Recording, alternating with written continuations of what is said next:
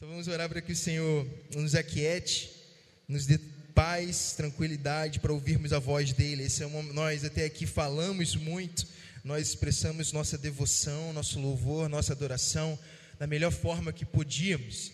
Mas esse é o momento em que ele fala conosco e ele também tem coisa para falar com a gente. É, então vamos orar. Peça aí ao Senhor para acalmar o teu coração e abrir a sua mente. Espírito Santo, nós te agradecemos desde já por tudo que o Senhor está fazendo nessa noite. Nós somos eternamente gratos pela tua presença, Senhor. Como filhos, nós amamos a tua presença, nós desejamos estar diante de ti e amamos quando você nos agracia com a tua presença, Senhor. Obrigado por isso, Senhor. Obrigado, Senhor. Nós oramos nesse momento, Espírito Santo, aquieta a nossa alma aquieta os nossos pensamentos, que nós possamos focar no Senhor, que nesse momento a nossa voz diminua, a nossa voz interior diminua, para que possamos ouvir com atenção aquilo que o Senhor quer nos falar nessa noite. Acha em nós, Senhor, o coração como o coração de Maria, que sentava e conseguia te ouvir, que conseguia ignorar todas as outras coisas só para ouvir a tua voz, Senhor. Acha em nós esse coração nesse momento. Nós te agradecemos, Senhor. Te agradecemos pelo aquilo que o Senhor vai fazer ainda essa noite. Obrigado. Amém. Amém, irmãos. Bem, hoje estamos chegando no nosso último domingo do mês, encerrando a nossa série Maturidade. Então, o nosso quinto tema sobre esse assunto e a gente vai tentar sintetizar um pouco de tudo aquilo que foi é, ministrado aqui em cima e tentar assentar todo esse conhecimento de forma que ele vire prática. É, eu queria reiterar que todas as pregações desse mês, começando aí do mês passado também sobre igreja, estão disponíveis no YouTube, no nosso, no nosso canal Igreja Redil. Então você pode ir lá ouvir todas elas, são gravadas. Então, você, caso você não tenha vindo em algum domingo, você pode ouvir e se inteirar e estar tá junto com aquilo que o Senhor está falando. Geralmente a gente costuma postar às terças-feiras. Então, caso você queira compartilhar essa pregação com alguém que não esteja aqui, terça-feira vai estar no YouTube. Você pode compartilhar com o seu amigo. Então, eu queria que você abrisse sua Bíblia aí em 2 Pedro, capítulo 1, sua Bíblia de papel, de celular, que você tiver, a gente vai meditar. E para esse último domingo sobre esse tema, a gente estava pensando bem como encerra. Falamos tantas coisas interessantes aqui, tantas coisas boas, tantas coisas que encheram o nosso coração e que nos deram ferramentas para crescer, para amadurecer. E como encerrar isso, né? E aí eu, a gente pensou em, bem, vamos ouvir um conselho. Nada melhor do que ouvir um conselho para encerrar um conhecimento, para selar um conhecimento. E esse conselho é de Pedro. Pedro é uma pessoa, uma figura, um personagem bíblico muito, muito peculiar. E principalmente para dar um conselho sobre maturidade. Porque tudo que nós conhecemos a respeito dele na Bíblia narram para a gente um processo de amadurecimento, claro, de um homem que andou com Jesus. Então os evangelhos deixam claro, revelam para a gente um Pedro menino, e no final da Bíblia nós temos um Pedro maduro, um homem que estava prestes a morrer e se sacrificar pelo Senhor. A história diz que, não a Bíblia, mas os historiadores dizem que Pedro morreu sem fugir do martírio, ele sabendo que seria martirizado, não fugiu da cidade, continuou, abraçou o martírio Diz a história que ele teve uma visão do Senhor. Estava prestes a sair da cidade quando teve uma visão do próprio Cristo. Essa história não é a Bíblia. Falando para ele, e ele perguntou: Por que você está fazendo aqui de novo, Jesus? Ele falou: Eu vou voltar para ser crucificado novamente. Então Pedro, que estava fugindo da cidade, voltou para ser martirizado e encarou o martírio. E sabemos que Pedro morreu crucificado, mas com uma particularidade: ele escolheu ser crucificado de cabeça para baixo, porque não achou-se digno de morrer da mesma forma que o Senhor. Interessante isso. Um homem no final da vida ter uma perspectiva da cruz de Cristo muito diferente da que os evangelhos apresentam. Primeira vez que Jesus fala que ia morrer, Pedro é o primeiro a falar: não, jamais. Não aceitava a cruz, não aceitava o martírio. Mas você vê no final da vida a forma como é que ele olhava para esse mesmo objeto. Isso mostra maturidade. Um homem que entendeu que a cruz é glória. Então por isso nós vamos ouvir um conselho dele. Interessante pensar que o quanto ele não aceitava né, a cruz, tem essa passagem que ele fala para Jesus: jamais, você nunca, nunca vai passar por isso. E, no, e mesmo Jesus é, é, é, confirmando que sim, vai passar, faz parte do plano, no momento que Jesus estava sendo pego, ele foi lá e não aceitou de novo. E no final da vida, alguém que entendeu a glória da cruz. Isso é um homem maduro, irmãos. Isso é um exemplo de caminho de maturidade. Porque a maturidade, eu, e aí eu, eu olho isso muito, eu percebo porque eu tenho duas filhas crianças, e eu percebo que a imaturidade tem a ver com a sensação de que eu não posso sofrer, de que vai estar sempre tudo bem para mim. Minhas filhas são assim, são crianças, e tudo bem porque elas são no tempo de criança.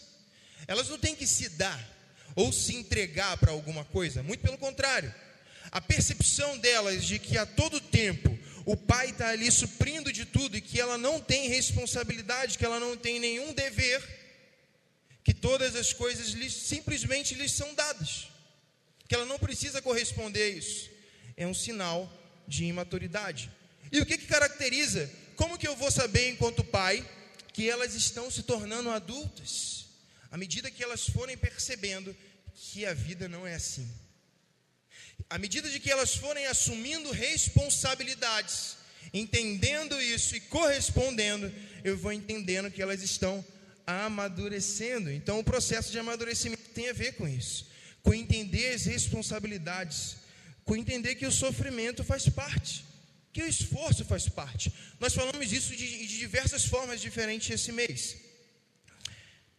Engraçado que essa semana eu conversava com uma irmã e a gente estava falando sobre períodos em que a nossa devoção, momentos de vida em que a nossa devoção parece meio seca, sabe?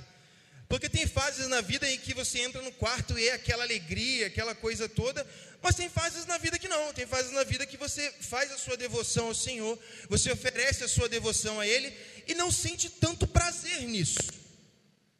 E Deus ele faz assim mesmo, irmãos. Tem momentos em que Ele recompensa a nossa devoção com esse prazer ou com essa alegria, mas há momentos que Deus ele quer sentir que você faz a devoção ou que você lhe presta a devoção não pela alegria que você sente, não pelo prazer que você sente, mas que você presta devoção a Ele pelo prazer que Ele sente. A gente já falou aqui em cima sobre fidelidade, que a fidelidade é expressa quando o outro ao qual eu sou fiel não está consciente daquilo. Um exemplo: eu sou fiel à minha esposa Monique. Se eu estou andando com ela, fica muito difícil de eu expressar a minha fidelidade a ela. A minha fidelidade é expressa quando ela não está comigo.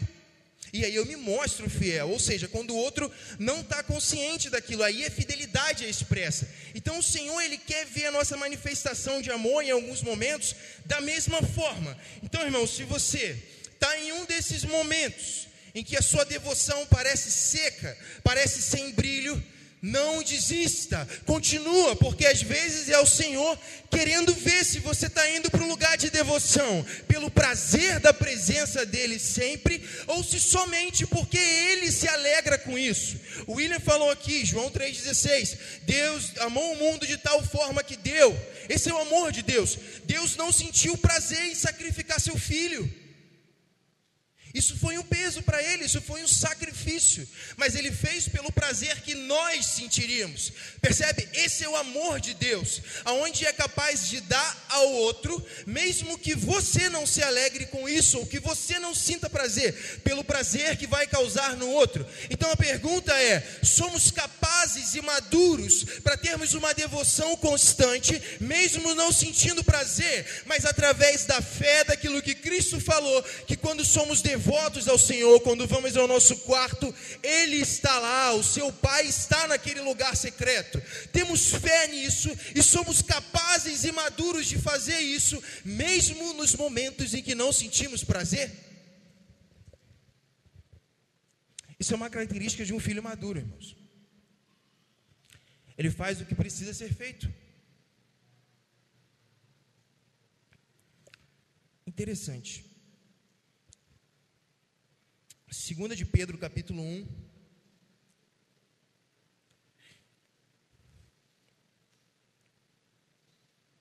O versículo 2 ao versículo 8. Eu estou lendo na NVT. E aqui vai um conselho desse homem que experimentou esse processo de maturidade.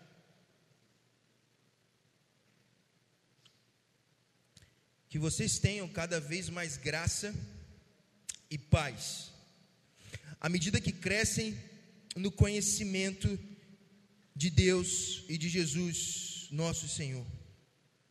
O primeiro conselho que ele nos dá, irmãos, é que a gente caminhe nesse caminho de maturidade, visando graça e paz.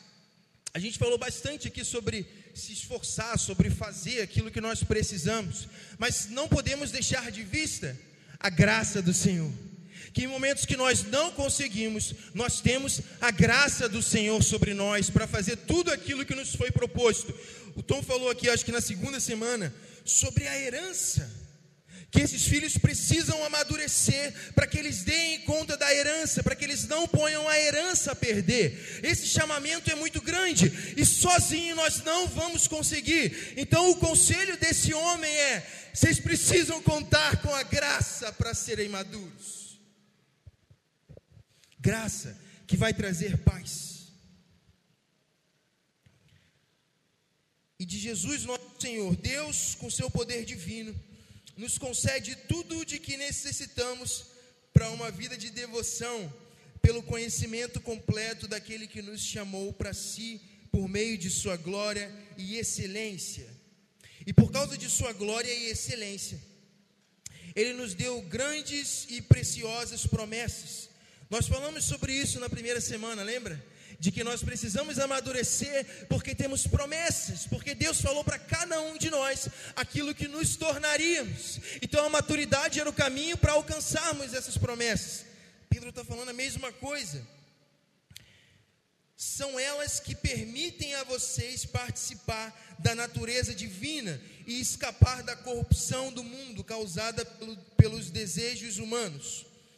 Diante de tudo isso, esforcem-se ao máximo para corresponder a essas promessas. Nós falamos sobre isso.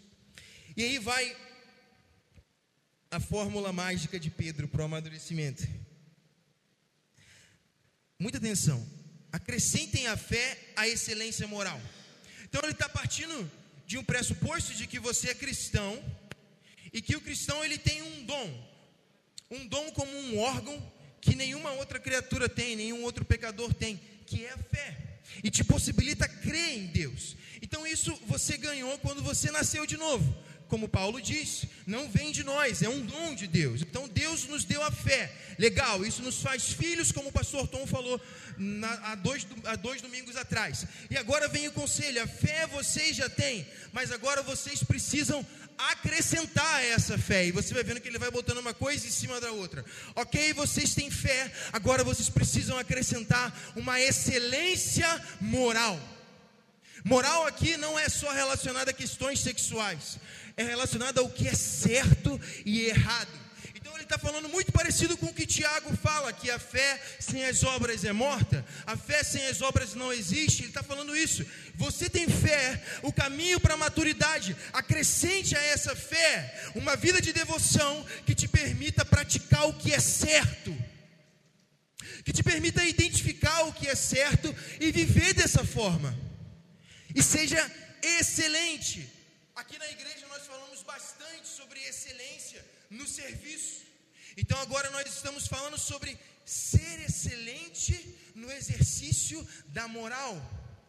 Significa ser excelente, não errar na hora que você tiver que decidir alguma coisa. Na hora que você for escolher um sim e um não da sua vida. Seja excelente nessa escolha moral. Pergunte a Deus o que, é certo, o que, que é errado. Busque crescimento e desenvolvimento. Homens maduros buscam acertar nas suas escolhas. Você que é jovem que ainda não casou, preste muita atenção na escolha da pessoa com quem você vai casar. Isso vai ter implicações por toda a sua vida. Então acrescente a fé que o Senhor tem depositado em você, uma excelência moral na escolha daquilo que é certo. Viva sua vida de acordo com os preceitos do Senhor. Esse é o primeiro conselho que Pedro está dando para que a gente chegue a uma maturidade. Acrescente a fé uma excelência moral. Mas ele não para por aí. Ok, uma vez que você, a fé, colocou a excelência moral em cima, a excelência moral acrescente o conhecimento. Uma vez que você agora já pratica o certo e o errado, tem discernimento, o conselho para ele é, o conselho para nós é: busque o conhecimento do Senhor, o conhecimento do Santo. A maturidade vai estar diretamente ligada ao quanto conhecemos do Senhor.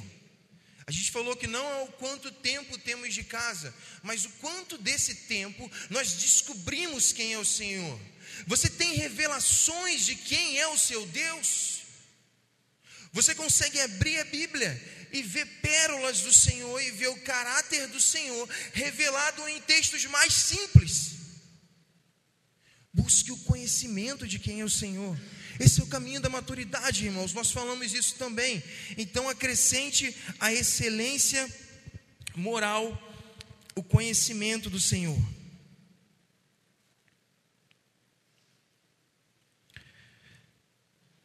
Ao conhecimento, o domínio próprio.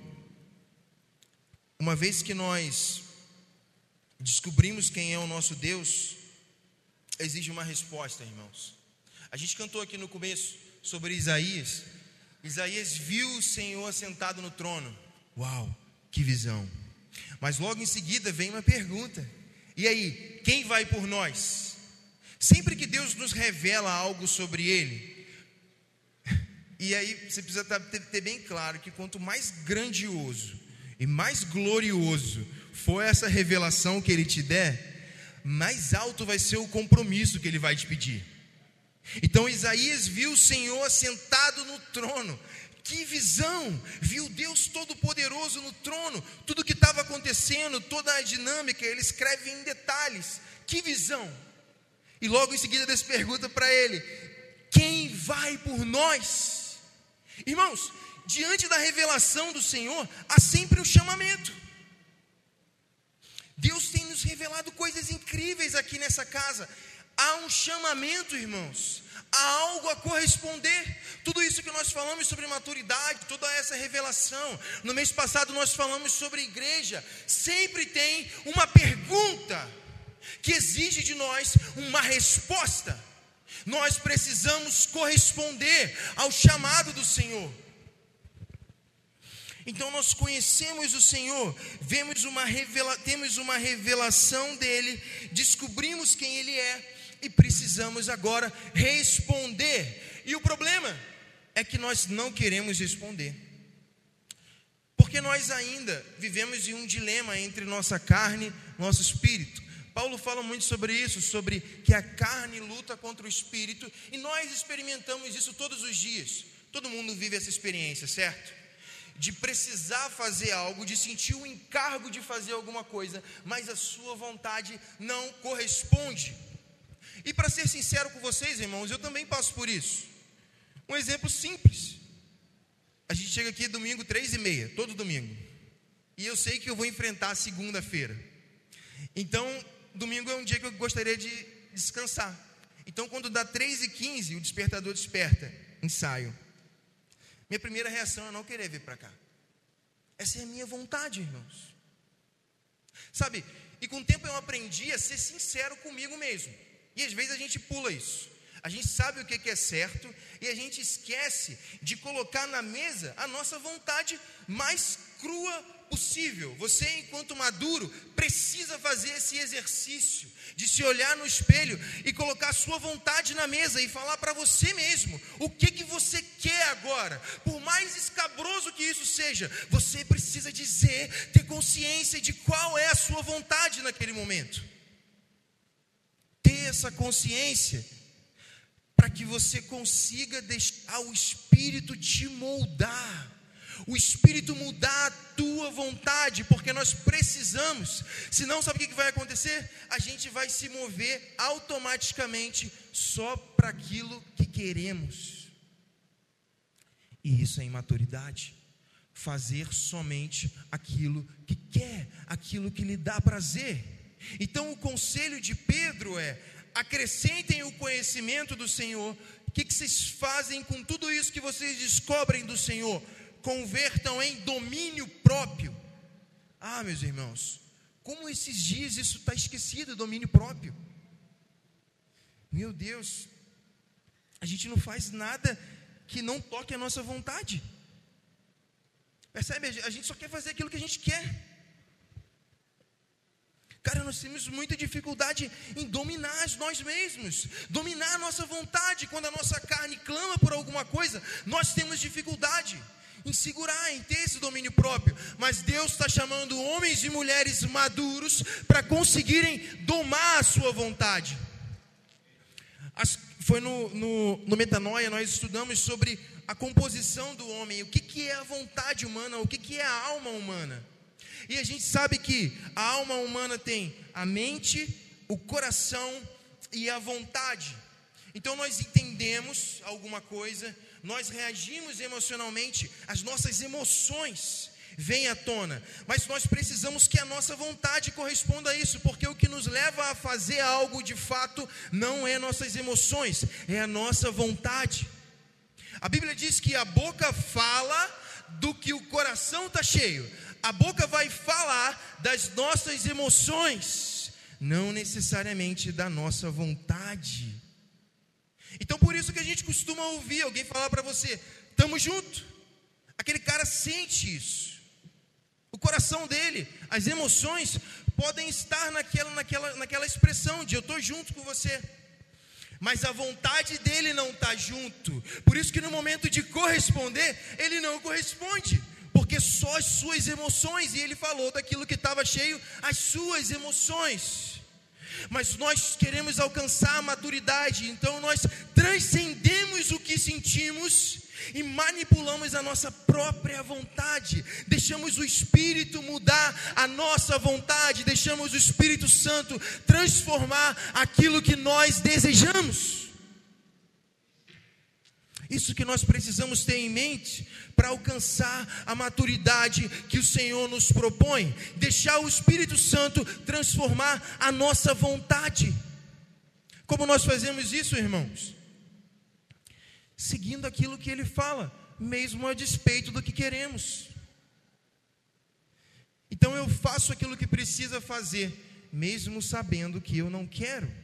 E todos os domingos, quando o despertador dá 3 e 15, eu levanto e venho para cá, mesmo não querendo naquele momento. E adivinha o que, que acontece? Chega aqui, Deus é glorificado e a minha alma se enche de alegria. Então, essa é a recompensa. A gente deixa, a gente sacrifica a nossa própria vontade para fazer aquilo que o Senhor quer, e Ele recompensa com a presença dEle. Então, à medida que você cresce em sacrifício e em devoção, Ele recompensa com conhecimento de quem Ele é. E nós vemos momentos como esses momentos de glória do Senhor.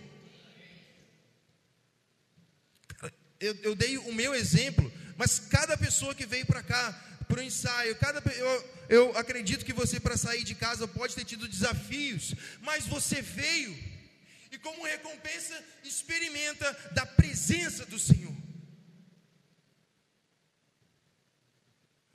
Então, homens e mulheres maduros, exercem domínio próprio, conseguem se dominar. Nós precisamos estudar mais sobre o domínio próprio. O domínio próprio acrescente a perseverança. Percebe como ele está acrescentando conselhos? Ok, uma vez que você sabe que precisa dominar a si mesmo, persevere. Porque muitas vezes a gente sabe aquilo que precisa ser feito.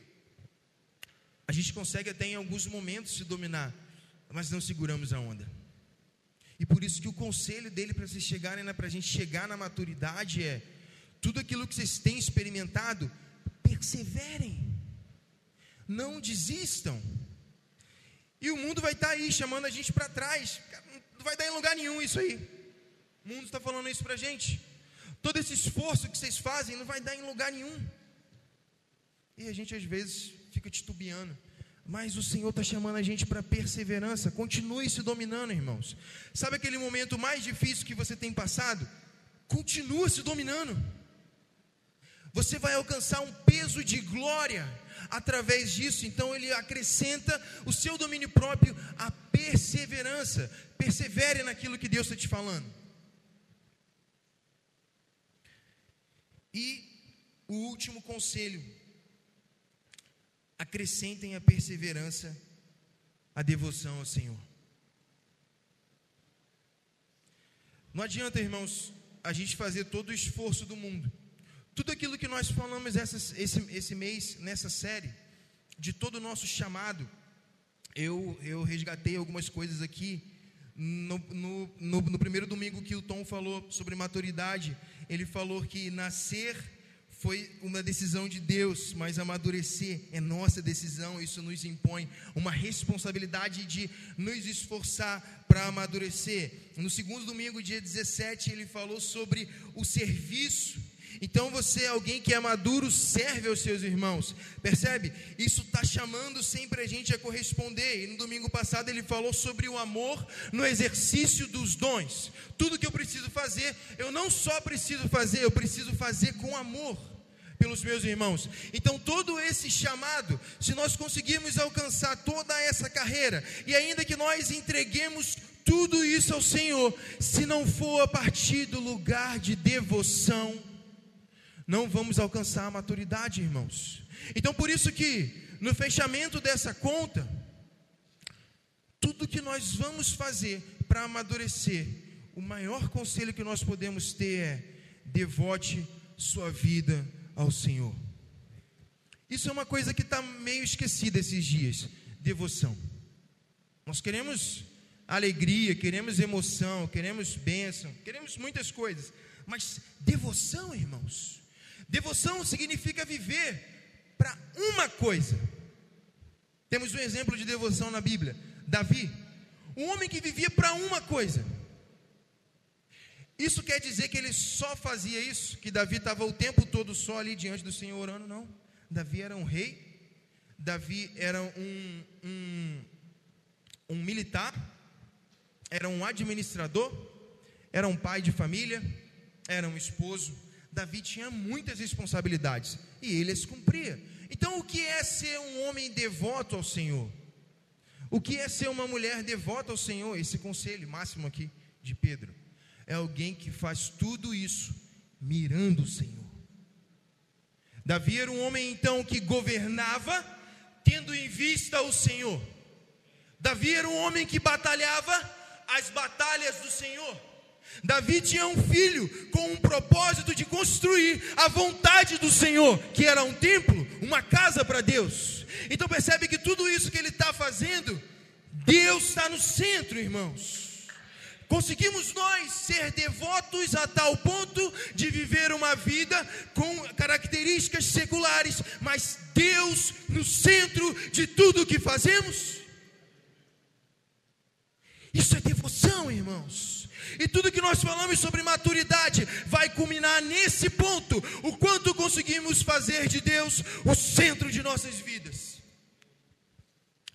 Isso é devoção.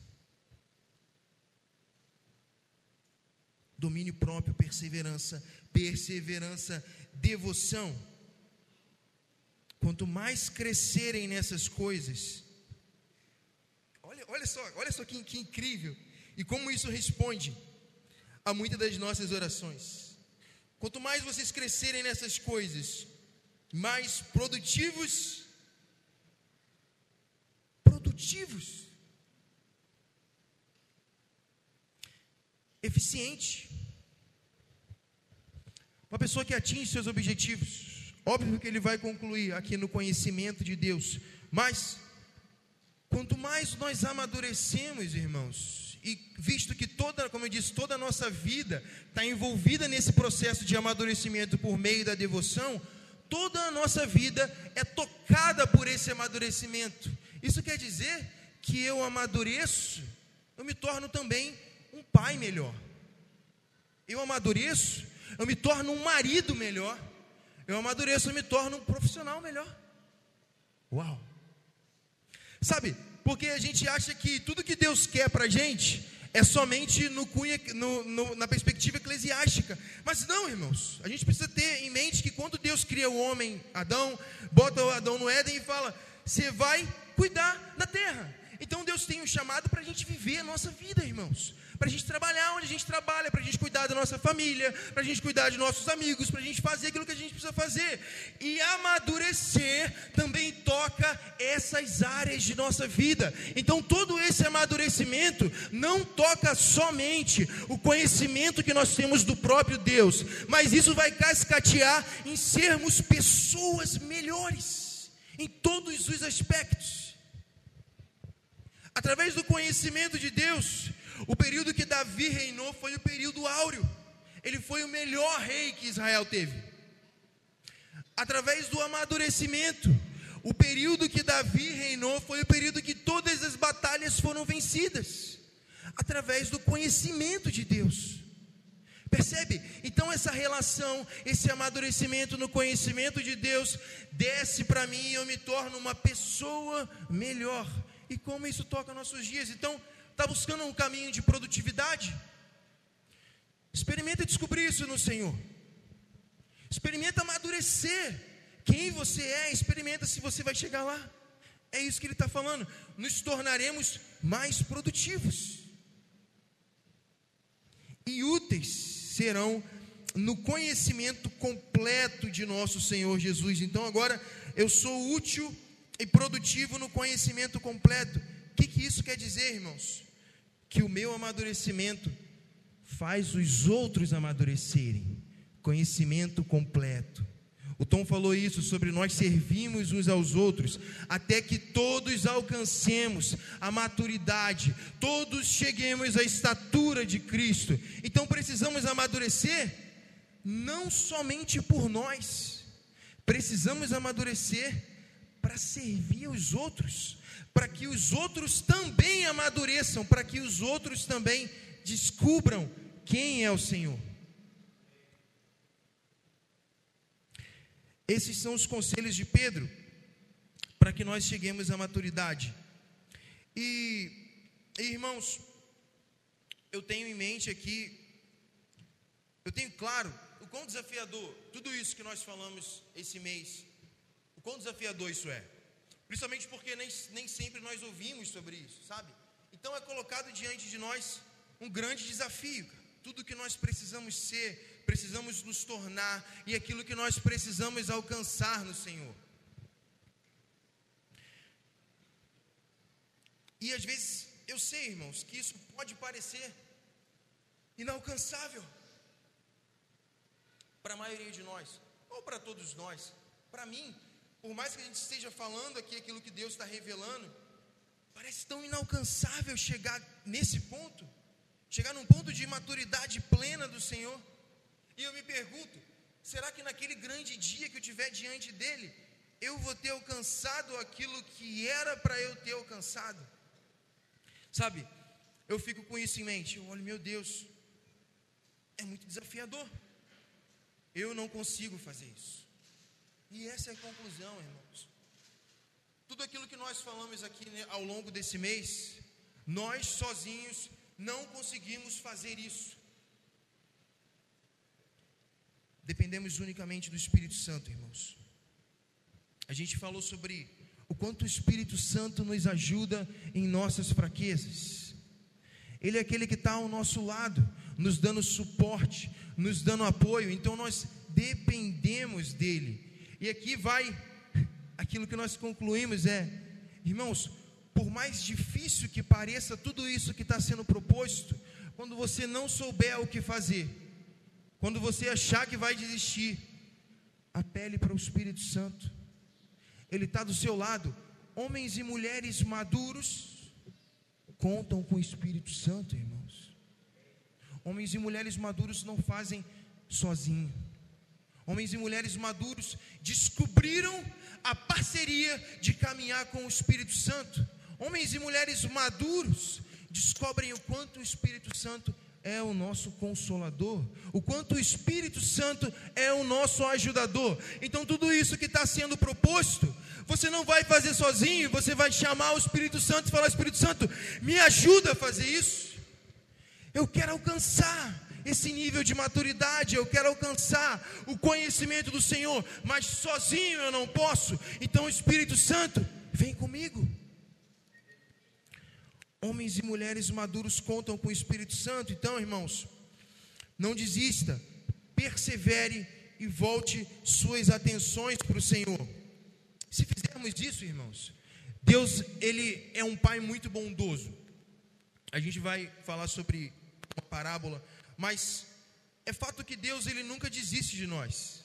E agora cabe esse tipo de mensagem que Deus não desiste de você. Ele não nos deixa sozinhos nesse caminho, irmãos. Apesar de apresentar para a gente tal desafio, Ele caminha do nosso lado. Eu lembro dos homens da caminho de Emaús, dos discípulos da caminho de Emaús, Jesus está falando com eles. Cara, e quando Jesus viu que eles não entenderam, Jesus teve a paciência de explicar tudo para eles de novo. Então é assim que o nosso Deus é, irmãos. Cada vez que nós falharmos nesse caminho de maturidade, a gente não precisa começar do zero. A gente levanta, segura na mão do Senhor e Ele não desiste de nós. É Ele que opera em nós isso tudo. O fato é, se nós vamos permitir Ele fazer aquilo que Ele quer fazer, ou se nós vamos desistir. Mas nós não somos daqueles que desistem, amém?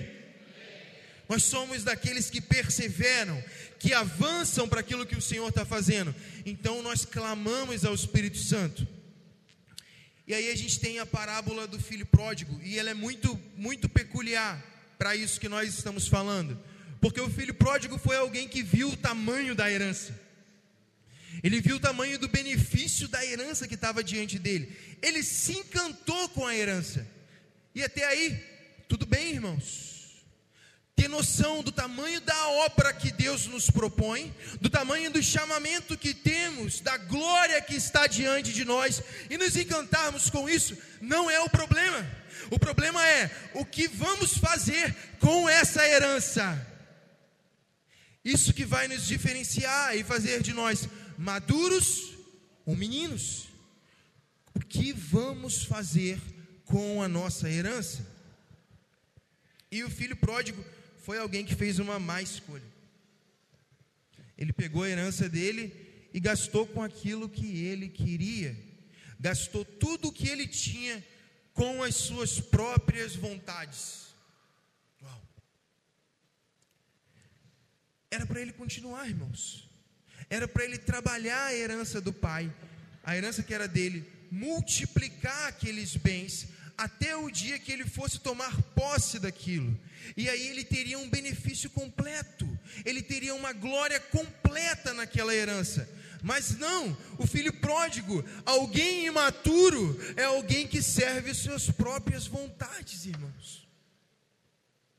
Se você está num momento da sua vida, numa fase, onde você está vendo riquezas, grandezas, glória, saiba disso, irmãos. Não gaste com seus próprios prazeres. Não pegue tudo isso que Deus está te dando, seja o que for de bom, e gaste. Não faça isso, irmãos. Mas aprenda como ser um administrador, aprenda como ser um bom filho, um filho maduro. Se Deus está te dando dons, se você é um homem e uma mulher que está manifestando dons, e a gente sente isso quando Deus está nos colocando sobre nós um encargo espiritual. Se você está experimentando isso, irmãos, não gaste isso para o seu próprio prazer. Não exerça seus dons para sua própria vaidade.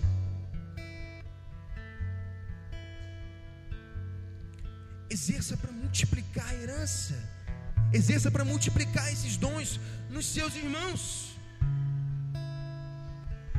Se você tem experimentado um momento de favor financeiro, um tempo na sua vida de favor financeiro, não gaste isso só com seus próprios prazeres, irmãos.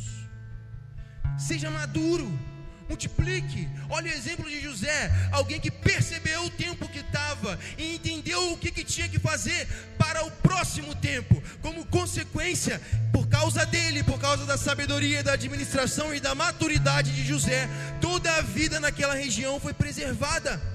Alguém que não pensou nele mesmo somente. José podia saber que vem, vem sete anos de fartura. Eu vou juntar muito dinheiro para mim e eu vou ser rico. Não, ele alertou o administrador, Faraó, e todos foram beneficiados por aquilo ali. Ele também, obviamente, mas todos comeram daquilo. A sua, a sua maturidade culminou em multiplicação. Se você é alguém que tem experimentado favor de Deus nas suas relações, na forma como você trata os seus amigos, a sua família, no respeito que as pessoas têm por você. Não, não despreze isso, irmãos. Não gaste isso. Faça com que essas pessoas sejam atraídas pelo Senhor. O respeito que elas têm, a admiração que elas têm por vocês. Pegue isso e dê a glória para Ele.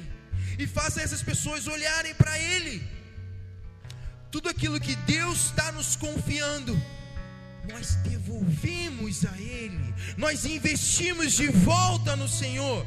Essa é a maturidade que nós precisamos alcançar. Se o filho pródigo pega a sua herança e trabalha para que ela seja multiplicada, toda a sua família seria beneficiada por isso, ele mesmo seria, mas ele foi egoísta. Ah, irmãos, quanto ainda somos egoístas com aquilo que Deus tem nos dado. O que quer que seja. Como que a gente consegue ser egoísta com um dom? A gente consegue, irmãos. Deus dá dons espirituais e a gente é egoísta. Deus dá um favor financeiro e nós somos egoístas. Deus nos, nos, dá o favor das pessoas e nós somos egoístas. Queremos atrair atenção para nós mesmos. O que estamos fazendo com todo o favor que o Senhor tem nos dado, gastando nos nossos próprios prazeres, gastando naquilo que nos dá alegria, que nos faz sentir prazer. Mas Deus, nesses dias, irmãos, Ele está nos chamando para um prazer ainda maior para um prazer que não é físico, para um prazer que não é agora, que não é terreno. Eu estava conversando essa semana e a gente estava cogitando sobre. Imagina como vai ser aquele dia que todos nós vamos chegar e estar diante do Senhor. Eu sinceramente não creio que naquele dia a gente vai estar numa fila com um monte de gente e Deus e Jesus vai estar ali pegando um caderninho. É, você fez isso, isso, isso, isso, legal, toma aqui seu galardão. Próximo. Não, não vai ser assim não, irmão. Eu não creio nisso. Eu creio que cada um de nós vai ter uma experiência única de estar frente a frente com Ele, olhando nos olhos dele. Sabe, é isso que significa bodas do Cordeiro. O que, que é a bodas do Cordeiro? Mais do que o banquete, é um momento de intimidade. Nós temos casal, casais noivos aqui. Cara, vai chegar um momento que vocês vão estar de frente um para o outro. Naquele dia a gente e outros passaram por isso, eu passei. Cara, naquele dia que a gente estava junto, de frente um para o outro, depois do casamento, depois de selar e cumprir todos os nossos votos, eu lembro desse dia que eu estava de frente para Monique sozinho com ela. É uma sensação fez para que a gente tenha uma experiência, uma sensação, um gosto do que vai ser as bodas do Cordeiro. É um momento, irmãos, em que você vai estar diante do Senhor. Só você e Ele. Não tem outras pessoas. Já casou. É só você e Ele. E você vai olhar dentro dos olhos dele. E Ele vai olhar dentro dos seus olhos. E eu lembro que nesse momento, quando eu casei, quando eu estava nesse momento, passou pela minha cabeça todos os desafios que nós encaramos e o quanto de perseverança foi demandado para que a gente chegasse até aquele momento. E isso traz uma alegria, isso traz um prazer, saber que chegamos até aqui, fomos perseverantes a ponto de chegar até aqui. O único casal de noivos que eu tenho aqui em mente agora é Gigo e Joyce. Cara, vocês vão experimentar isso, vai ser incrível. Então, por mais desafiador que seja agora, esse momento vai valer a pena. Para todos nós, por mais desafiador que a caminhada seja agora, esse momento de estar diante dele, olhando nos olhos dele, esse momento faz tudo valer a pena. Por isso, por esse momento, por esse dia, por esse dia tão especial, vale a pena tudo que nós precisamos sacrificar. Por essa recompensa, irmãos. E aí você imagina você e ele, e você vai lembrar do que ele fez por você. Aquilo que não deu prazer a ele, que foi doloroso, mas ele fez só para o seu prazer. Jesus na cruz para ele não foi prazeroso. A Bíblia fala que ele só fez aquilo tendo em vista a recompensa que lhe estava proposta. Qual é a recompensa que estava proposta para ele? Esse dia que ele encontrar com você. Esse dia que ele está olhando nos seus olhos, não uma fila de gente com uma listinha de obras. A recompensa para ele é esse dia de intimidade com você dia em que você vai lembrar do que ele fez por você, e ele vai lembrar de tudo que você fez por ele. Sabe, aquele momento mais difícil que ninguém viu, que você segurou e na tua cabeça estava muito claro: eu faço isso não é por mim, porque isso não me dá prazer, mas eu faço porque eu sei que te agrada, Senhor. Irmãos, eu te convido a fazer esse exercício quando você estiver diante de algo difícil de ser feito e que você acha que não vai conseguir. Experimente pensar e falar sinceramente para Ele: Senhor, eu não quero fazer isso, mas eu vou aproveitar esse momento para mostrar o meu amor por você. Então eu te amo de tal maneira que eu dou aquilo que me tem mais valor. Eu te amo de tal forma que eu vou te dar aquilo que mais me custa. Só homens e mulheres que descobriram o amor do Senhor conseguem fazer isso. Só homens e mulheres que descobriram a graça que está na presença dEle conseguem fazer isso. Só homens e mulheres que conseguiram encontrar, como o próprio Jesus fala, um homem que descobre uma pérola, descobre um tesouro. Alguém que descobre um tesouro em um lugar que ninguém imaginava. Descubra tesouros em momentos de mais dificuldade, irmãos. E esse homem ele vende tudo que tem para comprar só aquele campo. Por causa não por causa do campo, por causa do tesouro que ele achou naquele campo. Então somos capazes nós de sacrificarmos tudo que temos para o campo que nós enxergamos do sofrimento da entrega, da devoção, do sacrifício. Esse é o nosso campo, mas essa não é a nossa recompensa. A recompensa é o tesouro que aquele homem achou. A recompensa é saber que todo esse sacrifício causa no nosso Deus. Presta bem atenção nisso. Cada vez que você faz algo que não te dá prazer, que você faz só para Ele, você causa em Deus prazer. Isso quer ser um homem segundo o coração de Deus. É um homem que conhece as afeições de Deus. Eu estava lendo o Salmo 119 hoje. E a cada trecho do salmo fala sobre o quanto Davi, o quanto o salmista amava a lei do Senhor. Ele vai falar muito sobre isso, sobre o que a lei significava para ele. E eu fiquei meditando, uau! Ele ama a lei do Senhor, porque através dela ele descobre a vontade do Senhor. A vontade do Senhor é manifesta na lei, mas ele vai mais além. Ele não se satisfaz com a vontade do Senhor. O que, que ele quer tocar? O que está por trás da vontade de alguém? As suas afeições Homens e mulheres maduros não buscam seu prazer. Homens e mulheres maduros não buscam o sucesso ou o reconhecimento. Homens e mulheres maduros estão atrás, como caçadores de Deus, buscando aonde estão as emoções do Senhor, aonde estão derramadas as afeições do Senhor. Homens e mulheres maduros se importam não tanto com o que Deus fala, mas com o que Deus sente. Porque Deus tem uma palavra para todos. Deus derrama a sua palavra e a sua graça sobre todos. Mas confiar as suas emoções? Não, irmãos. Não é para todos não.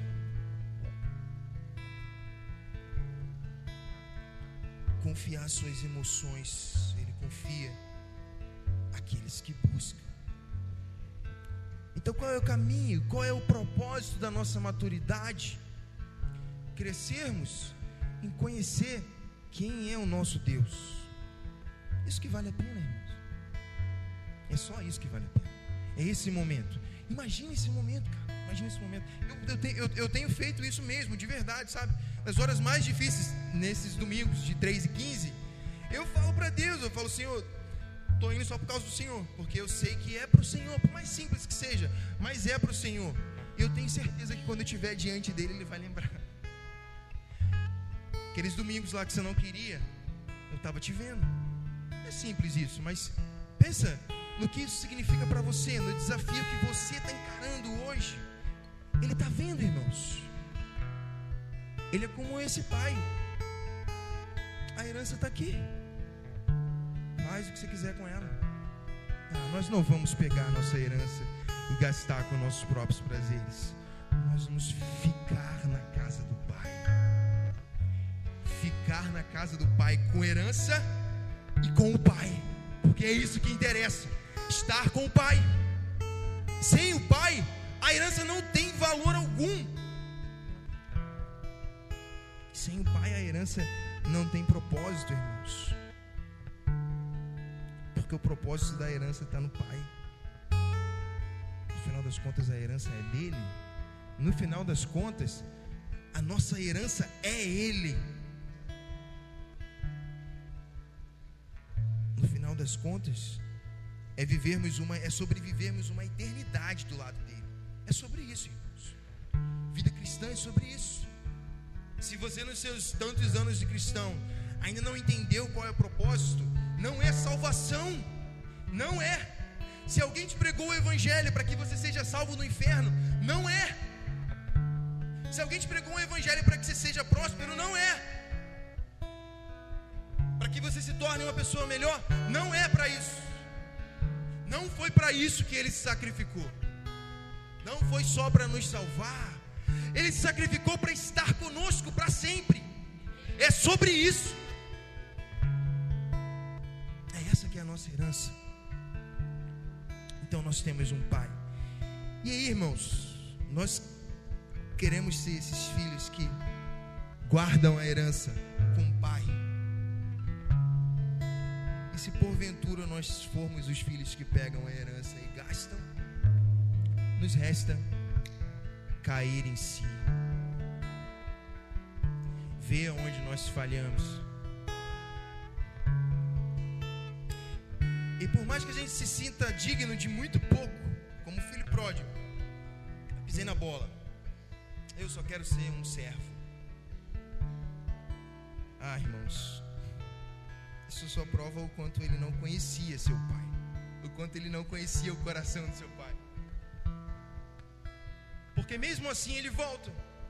E, e se a gente está nessa condição, eu estou nessa condição, em que eu sacrifico às vezes a herança para o meu próprio prazer, sacrifico os favores do Senhor para o meu próprio prazer, Mas a graça é que tem sempre um pai esperando por nós. Deus está sempre ali. Ele está sempre ali e esperando a gente cair em nós mesmos e voltar. E por mais difícil e vergonhoso que às vezes seja, não importa o que, que você fez, o que, que você está passando, por mais vergonhoso que você, que você ache que isso é, cara, volta para o Pai. Volta para o Pai. Tenha coragem de voltar para o Senhor.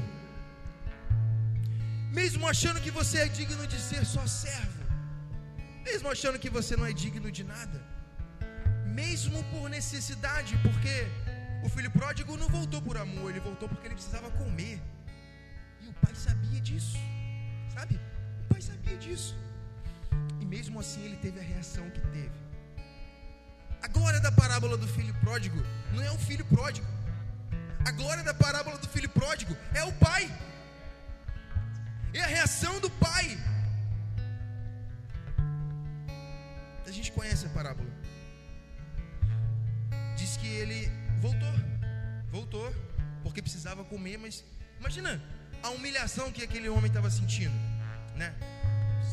Só estou voltando porque eu precisava, mas eu pisei na bola, mas estou voltando. Ele estava prestes a receber qualquer coisa, era alguém que não se achava digno de nada. Irmãos, nós estamos é nessa condição, na verdade. Se nós achamos que nós não estamos, é porque não nos foi revelado. Mas todos nós, diante de Deus, estamos numa condição de completa miséria, completa dependência, porque nós não acertamos em nada. E tudo aquilo que nós falamos sobre maturidade, de forma alguma precisa, pode su, é, sugerir que nós aqui achamos que estamos nesse caminho. Jamais.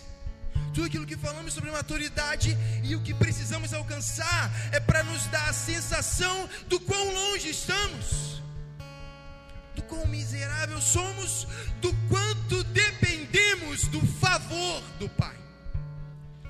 Nós vamos ao Senhor nessa condição, não numa condição de merecimento, mas numa condição de favor.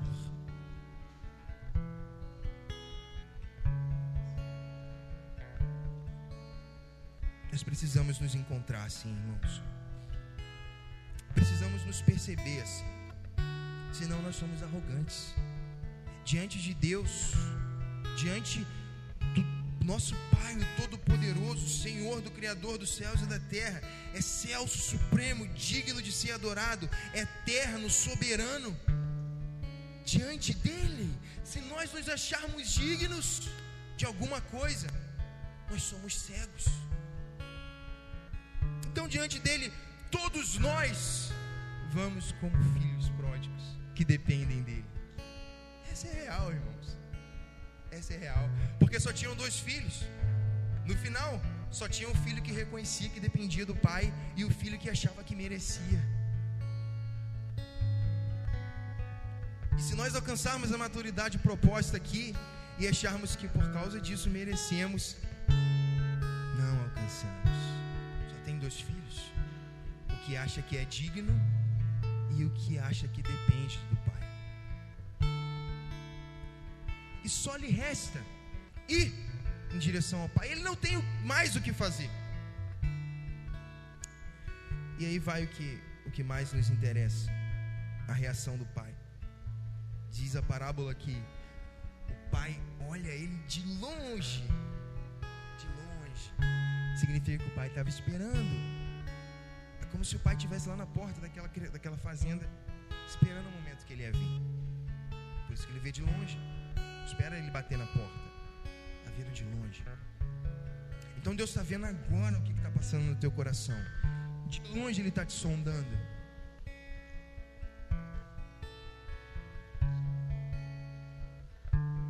De longe Ele nos encontra. De longe Ele sabe aquilo que nós pensamos e sentimos.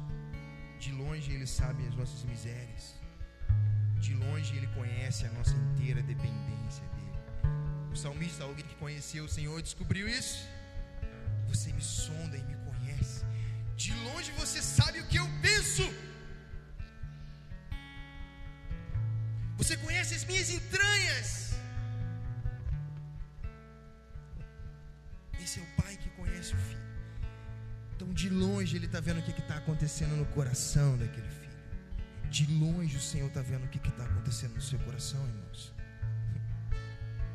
O mais interessante é que a parábola diz que ele não esperou o filho, ele não se conteve e ele foi ao encontro do filho. E chegando lá, ele não falou, ó, você pisou na bola. Jamais, ele não falou, te avisei. Não, irmãos. Diz que ele se lançou ao pescoço do filho e o abraçou e o beijou. Porque tudo que interessava naquele momento não era a razão, tudo que interessava naquele momento não era a falha ou a falta. O que interessava nesse momento, olha bem, lembra do que eu falei? O que interessava naquele momento eram as afeições que o pai tinha pelo filho. Nesse momento, irmãos, não interessa o que você está pensando, a falha ou falta que você cometeu nesse momento. Agora, o que interessa são as afeições do Senhor por você as afeições do Senhor por nós. Precisamos sentir com isso Deus se lançando ao nosso pescoço e nos abraçando.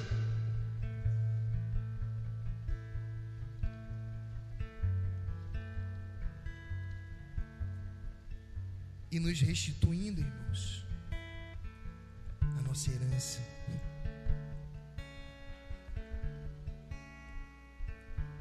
Feche seus olhos, vamos pensar e refletir sobre isso. Vamos deixar o Espírito Santo nos ministrar um pouco sobre as afeições do Senhor, sobre as afeições de nosso Pai, sobre o quanto dependemos dEle, para que Ele nos convença que nós somos filhos pródigos, que desperdiçam mas que Ele nos convença do seu amor, que Ele nos convença das suas próprias afeições por nós, que o Espírito nos convença, Espírito Santo, nos convença nesse momento, eu oro, que mesmo a despeito de nossas falhas, Senhor, mesmo a despeito de nossa negligência, mesmo não valorizando o Senhor como Pai, mesmo sacrificando nossa herança, gastando nossa herança, mesmo vivendo para os nossos próprios prazeres, Senhor. Espírito Santo nos convence de nossa profunda dependência do Senhor, de que nós precisamos do Senhor até para comer, Senhor. Nós não queremos esperar, Deus, nós não queremos seguir no caminho que nós estamos até os recursos acabarem, Senhor. Nós não queremos seguir no caminho que nós estamos até experimentar uma profunda miséria, Senhor. Mas faz-nos cair em nós mesmos, Senhor, e ainda com herança nas mãos, voltar para Ti, Senhor. Nós queremos voltar para o Senhor. Nós queremos voltar para o Senhor porque sentimos saudades de você.